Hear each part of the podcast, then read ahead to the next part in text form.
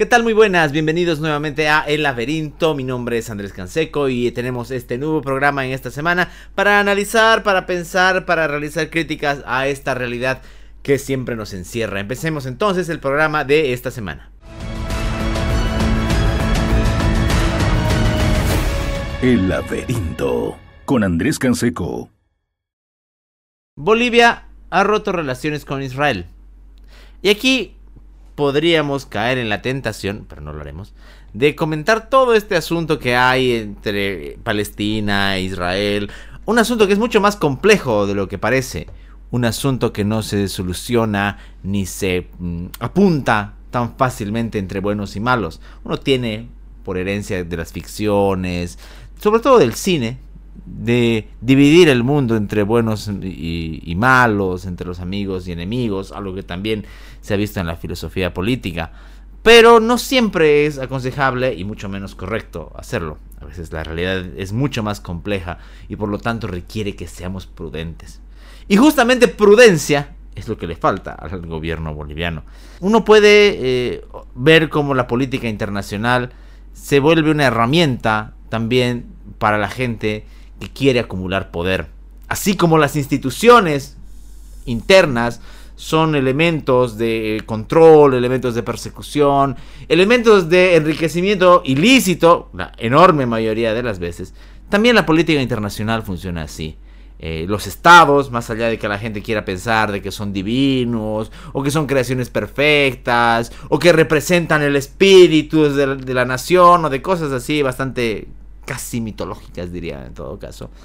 Son eh, agrupaciones de individuos o manejadas por individuos que tienen intereses.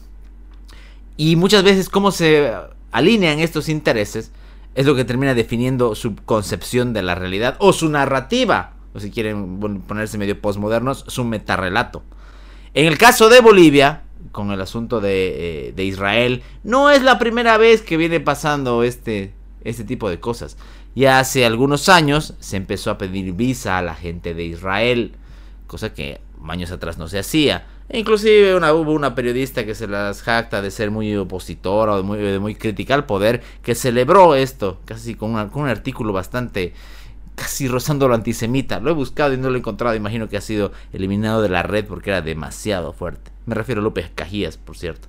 Em, que siempre ha sido pro Palestina, además. Pero además está este asunto de cómo eh, se viene no solamente tratando a la gente de Israel, sino cómo se viene jalando hacia el lado, ni siquiera de Palestina, porque uno puede hacer una, lectura acerca de la gente que vive en Palestina, de cómo están básicamente secuestrados políticamente por Hamas y por otros grupos de esa, de esa calaña, sino hacia otros regímenes que son quienes financian y sí tienen intereses en esto. Me refiero específicamente al gobierno de Irán. Eh, esto no es nuevo, por cierto. Ya desde el año 2008, 2009, la presencia de los diferentes gobernantes de Irán acá en territorio boliviano ha sido una constante.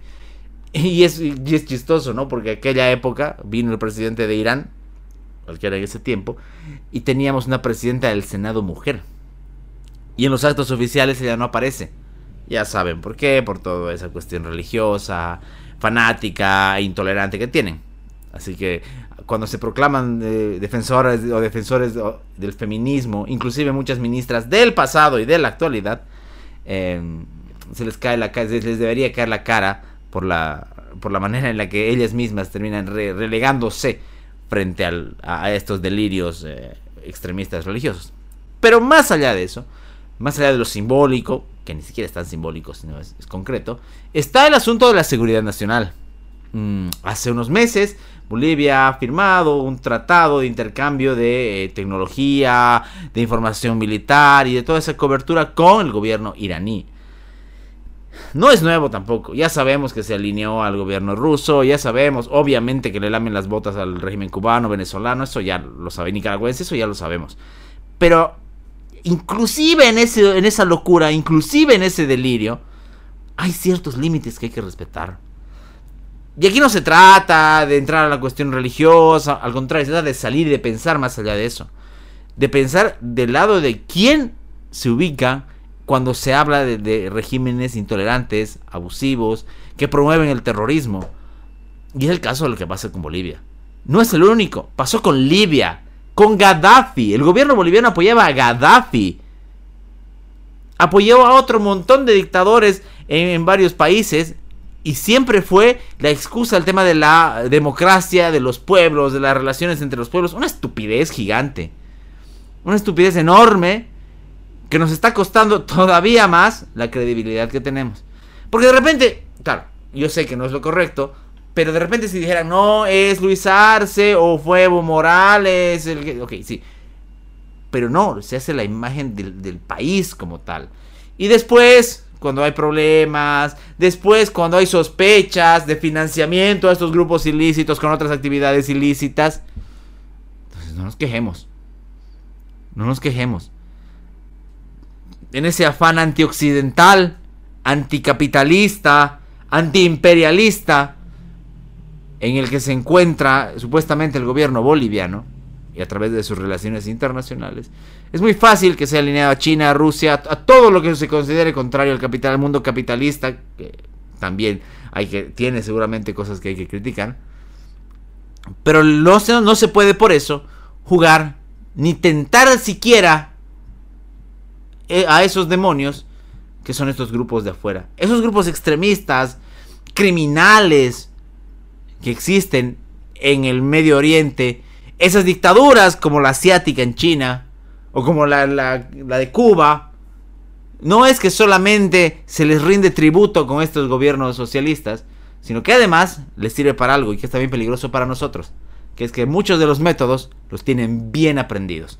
Muchos de los movimientos de guerrilla, de represión, de detención que han sido usados en 2019, 20, 21, 22 y 23 han sido son, son parte de la escuela cubana y de estos, de estos sujetos. Ya hace años, en la época de la calancha, se denunciaba presencia de venezolanos. Años, le estoy hablando del 2007. Que era otro mundo, ya, queda tan lejos del 2007. Y esto no ha cambiado. Nos seguimos encontrando en que a la hora de alinearse, está, está bien. No podemos jugar a ser Suiza siempre a la neutralidad pero por lo menos se debe llevar con mayor responsabilidad el asunto de las relaciones internacionales. Y antes de que el gobierno y la Cancillería específicamente se rindan a los terroristas, es mejor que la ciudadanía entienda de qué lado está lo correcto. Que no es perfecto, pero estoy de acuerdo. Pero de qué lado está la civilización, de qué lado están los derechos y de qué lado está la defensa de la libertad. Pero ni siquiera tenemos que preocuparnos por cómo se nos cuida de los regímenes de afuera. Ya estamos en delirios tan grandes en los que nos debería preocupar si de verdad se nos cuida de los peligros internos. Más allá del asunto del narcotráfico, más allá de los de los de las organizaciones criminales que operan en Bolivia impunemente y a veces con el impulso del Estado, ya es la misma seguridad ciudadana la que no, la que no tiene cabida cuando hay ciertas manifestaciones de gente a la que el gobierno o apoya o no se atreve a reprimir. Y es el caso de lo que ha ocurrido esta semana en mm, la ciudad de La Paz. Grupos de mineros han azotado la ciudad, están azotando la ciudad eh, de La Paz. Pero más allá de sus demandas que son completamente irracionales, quieren quedar libres varios de ellos de eh, controles ambientales y seguir dañando la naturaleza que de por sí ya está un desastre eh, su, su, estado acá en Bolivia. Está la forma en la que ha operado el Ministerio Público y la policía. Porque resulta que no pueden hacer otra cosa más que vigilar las instituciones públicas. La policía se encargará de cuidar las instituciones públicas. ¿Y qué pasa con la gente? ¿Qué pasa con el ciudadano que tiene que ir a trabajar?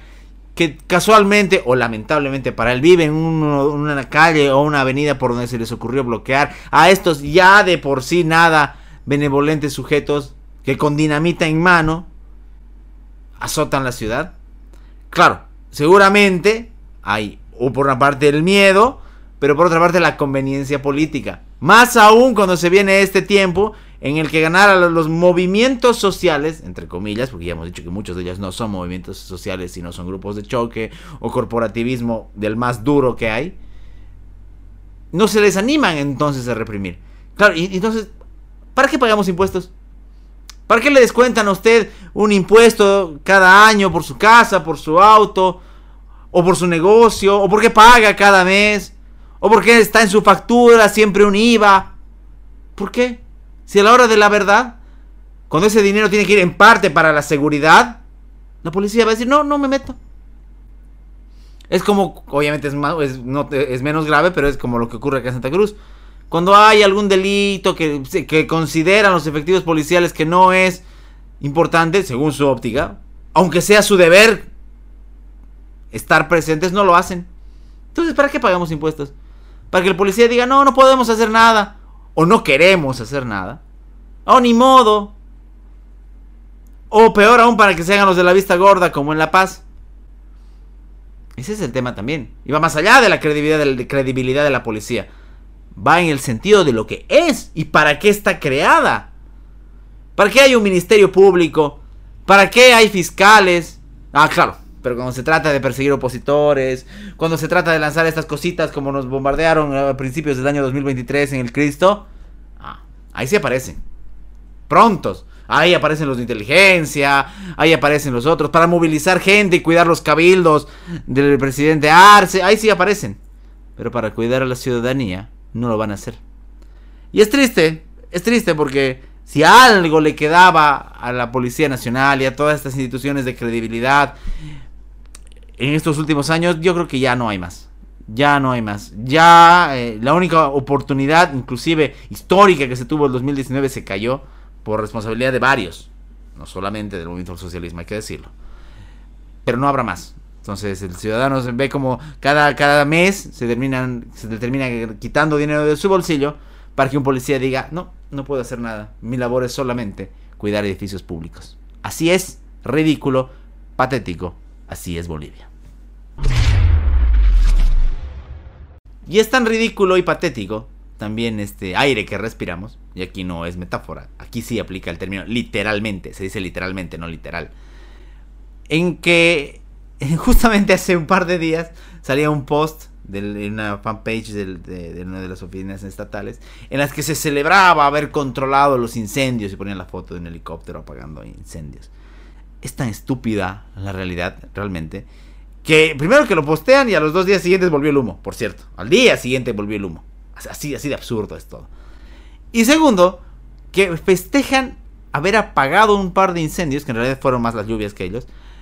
Y encima descaradamente cuando fueron ellos en parte los cómplices de ese desastre ambiental que hemos vivido semanas atrás. O sea, a ver, pongámonos en la situación clara. No es que estaba que había un pequeño humo. Éramos una de las ciudades más contaminadas del planeta. En algún momento creo que fuimos la ciudad más contaminada en cuanto a índice de calidad del aire del planeta. Y aquí las, las facturas políticas y sociales deberían pagarlas varios. No ambientales porque eso no vuelve. Pasan años hasta que se recupere la naturaleza. Y hay gente que seguramente tiene muchas intenciones nobles de hacerlo y está muy bien, pero va a tardar. El gobierno central, lógicamente, porque pues, para eso es ese estado omnipresente y omnipotente que quieren, así aparatoso y, burdo. El gobierno departamental, que igual trató de sacar eh, ventaja política de aquello, donde iban tenía que ser la famosa frase de por orden de nuestro gobernador, que no sirve para nada esa frase, ya, ya es un mantra absurdo. Y los gobiernos municipales que también deberían tener control. Lo mismo la sociedad civil. Gente que cómodamente quiere chaquear para ahorrar dinero y no se da cuenta del desastre del que suma. Porque es como todo, ¿no? Dicen, no, es un pequeño terreno, unas cuantas hectáreas que suman, que suman, y que encima se descontrolan, porque ese es el problema, que luego no pueden controlar los incendios, peor en esta época de sequía. Eh, hay también una, una, franja de los empresarios que también son cómplices de esto. Por eso a mí me parece tan, tan absurdo, y es una tradición muy, muy fuerte en estos meses de octubre y noviembre en Santa Cruz y en Bolivia en general, tratar de eh, volver todo bien binario, no muy maniqueo. Son ellos los del occidente los que queman, dicen unos, porque odian la naturaleza verde y los otros dicen, y los socialistas dicen, no, es el malvado capitalismo. Y la verdad es que, como decíamos hace rato, es mucho más complejo que eso. Hay responsabilidades compartidas, hay complicidades, ya vamos a hablar de complicidades en el siguiente bloque, que son muy, muy grandes. Porque mientras discursivamente se pelean, mientras eh, hacen que mucha gente de la sociedad civil se pelee y termine hasta golpeándose entre ellos, resulta que por debajo ellos negocian. Resulta que por debajo ellos pactan. Y pactan con el medio ambiente, pactan con el agua, pactan con, la, con lo verde, pactan con el aire. Sí, lo hacen. Lo hacen los alcaldes cuando otorgan permisos para urbanizaciones en los acuíferos, en las poblaciones cercanas, llámese Porongo. Lo hacen los alcaldes de, la, de Santa Cruz de la Sierra, no es el único caso el de, Johnny Fernández, cuando destruyen áreas verdes para dar a mercados o asentamientos. Lo hacen las gobernaciones que otorgan eh, licencias o fichas, o fichas ambientales, mejor dicho, sospechosamente, y luego, y luego quieren borrar con el codo. Y lo hace obviamente el gobierno central para favorecer políticamente a sus avasalladores. No son interculturales, son avasalladores, es la palabra.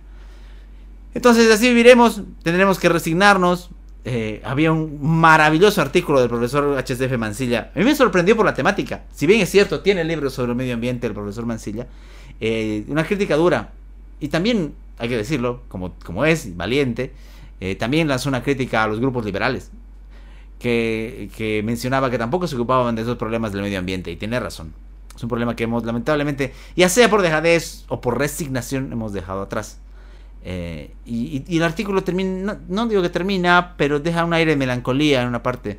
Porque al final nos, menciona que con el paso del tiempo esos verdes campos que solíamos ver, esos ríos que solíamos ver en eh, algunas personas en su juventud, otros en nuestra infancia, resulta que ya no son así. Eh, y no solamente por el progreso, sino por la irresponsabilidad. Y ahí es cuando nos vamos a encontrar de aquí con las siguientes generaciones, tanto que se habla de la madre tierra, de la Pachamama o de Gaia, no sé qué nombre le pone, que no va a haber eso. Nos quedará entonces la triste forma de consolarnos pensando en lo que vimos y en lo que todavía vemos, porque eso, como está la situación ahora, ya no habrá más. Finalmente ocurrió, se eligió las directivas de las cámaras en el Congreso, en la Asamblea legislativa plurinacional, tanto en la Cámara Alta, senadores, como en Cámara Baja, diputados. Termina siendo otra vez igual absurdo, ¿no? Está el movimiento al socialismo en su peor momento, como organización, sigue siendo fuerte porque controla el poder, son los abusivos, ya sabemos. Pero como unidad que tenían antes está en su peor momento, fragmentados, lanzándose ajos, cebollas y otras cosas, como algunos seres de la naturaleza todavía no bien evolucionados. Pero aún así, la dichosa oposición boliviana no pudo aprovechar. O no quiso aprovechar. De repente no quiso. De repente hay otras cosas, como decíamos hace rato, que no vemos. Pactos, alianzas, arreglos, cargos. Para nadie es un secreto que hay cargos a disposición en las directivas. O como hay en el consejo, en los municipios. Para nadie es secreto. Pero lo, lo concreto es que no, no pudieron aún con el gobierno, con el partido de gobierno en la, en la asamblea fragmentado, no pudieron ni siquiera arañar una primera vicepresidencia. Ya ni de qué decir de la presidencia de alguna de las cámaras. Fue ratificado a Rodónico Rodríguez en el Senado y Guaitari en la Cámara de Diputados salió electo venciendo a Jerjes Mercado. La oposición tiene como gran cosa dos segundas vicepresidencias que siempre le correspondieron. Siempre le correspondieron. Entonces, ¿dónde está el rédito político? ¿Dónde está la habilidad? Claro, porque cuando uno está acá frente al micrófono, frente a la cámara y hace observaciones, y estos sujetos que usan las bandas de oposición, ya sea de la bancada digna, digna entre comillas, de queremos, o de la gente de comunidad ciudadana, se enojan, ¿no? Dicen, no, es que estos son unos opinadores, ellos no saben, nosotros estamos dando la cara. No, no dan la cara, dan otras cosas. Y muchos, inclusive muchos colegas suyos, como el diputado Roca, lo ha denunciado. Diciendo que cómo es posible que siendo fragmentado el MAS ellos no puedan sacar no ya ni siquiera la presidencia, sino una primera vicepresidencia. ¿Dónde está la habilidad de formar planchas? ¿Dónde está la habilidad de sacar rédito político? Se los comieron vivos. O se dejaron comer. Y fíjense lo interesante de esto, ¿no? En el caso del Senado, la negociación fue un compromiso de nueve puntos firmado por para que la, Asamblea trate algunas leyes en la agenda, en la agenda venidera. ¿Alguien en su sano juicio cree que Andrónico Rodríguez y el más va a respetar un, acuerdo? Por más escrito que esté. ¿En verdad son tan inmaduros? ¿En verdad son tan inocentes? ¿O de verdad nos quieren hacer creer que son inocentes en realidad son demasiado calculadores y están sacando beneficios de esto? ¿Ustedes creen que Andrónico Rodríguez va a hacer algo por la justicia, como dice el documento? ¿O que va a hacer algo por los presos políticos, por las quemas? ¿En serio? ¿En serio en ese nivel de estupidez está la oposición boliviana? Miren que, miren que hemos tenido opositores malos. Vamos rápido. De 2005 fue, la gente de Podemos, que había todavía algunos con habilidad. Del 2010 empezó la gente de eh, Convergencia Nacional, con, la alianza de Manfred con Leopoldo. Ya ahí empezó a decaer todo.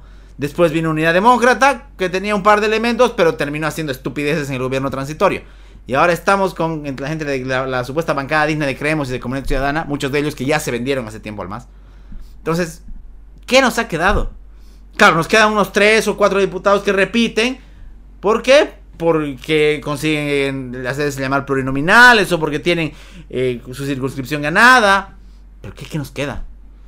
Dígame, bueno, no seré tan extremista. Hay algunas excepciones, sí. Pero como cuerpo legislativo, como fuerza, como bancada, esa es la palabra, ¿qué han hecho? Cuatro años han pasado desde que se fue Evo Morales en el 2019 y tres años desde que Luis Arce está en el poder. Y dígame, ¿alguien les convence, salvo con todas excepciones, alguna bancada los convence para decir, ok, estos diputados sí, sí, ni digo lucharon, ya defendieron más o menos los intereses de la gente? No, y por eso es que después aparecen los hijitos de tal, de tal abogado, aparece el, ahijadito de tal concejal, o la hijada de, tal diputada, y aparecen en las listas. Y, ¿quiénes son estos? Así es. Ese es el nivel de la oposición parlamentaria. Insisto, hay contadas excepciones. Hay gente que hace lo que puede y más. Pero la gran mayoría deja mucho que desear. Y se notó su falta de habilidad y su falta de voluntad en esta elección de las directivas. Si el más así separado se los ha comido vivos o se han entregado vivos a ellos, no quiero saber lo que va para lo que vendrá después. Porque resulta, como decíamos alguna vez, que también para esto hace falta definición política. Que los pactos y negociaciones son necesarios en política, por supuesto, de eso se trata. Pero hay que ver con qué se pacta, con quién se negocia y bajo qué se hacen estos acuerdos. Si bajo la idea de más o menos mover decentemente la asamblea, o de un par de puestos, un par de cargos, conveniencia política, tal vez de impunidad de alguien. Y tal vez por ese lado vaya. Lamentablemente otra vez más, las directivas, tanto en presidencias como en vicepresidencias de las dos cámaras, están en el control del movimiento del socialismo. diferentes bandos sí, pero la oposición no pudo arañar nada. Y lo peor es que van a venir como cuando alguien dice, ah, no, no, perdimos, pero lo hicimos bien, jugamos bien. No, perdieron espantosamente. Ese ha sido nuestro programa de hoy. Ha sido un programa con muchas, con muchas críticas y con mucho enojo. Seguramente porque así estamos. Hace falta siempre recordar, no dejar de indignarse frente a, estas cosas, este desencanto de la realidad que nos tiene en este país y en el mundo. Volveremos la siguiente semana. Gracias por seguirnos. Mi nombre es Andrés Canseco. Que tengan un muy buen descanso. El laberinto con Andrés Canseco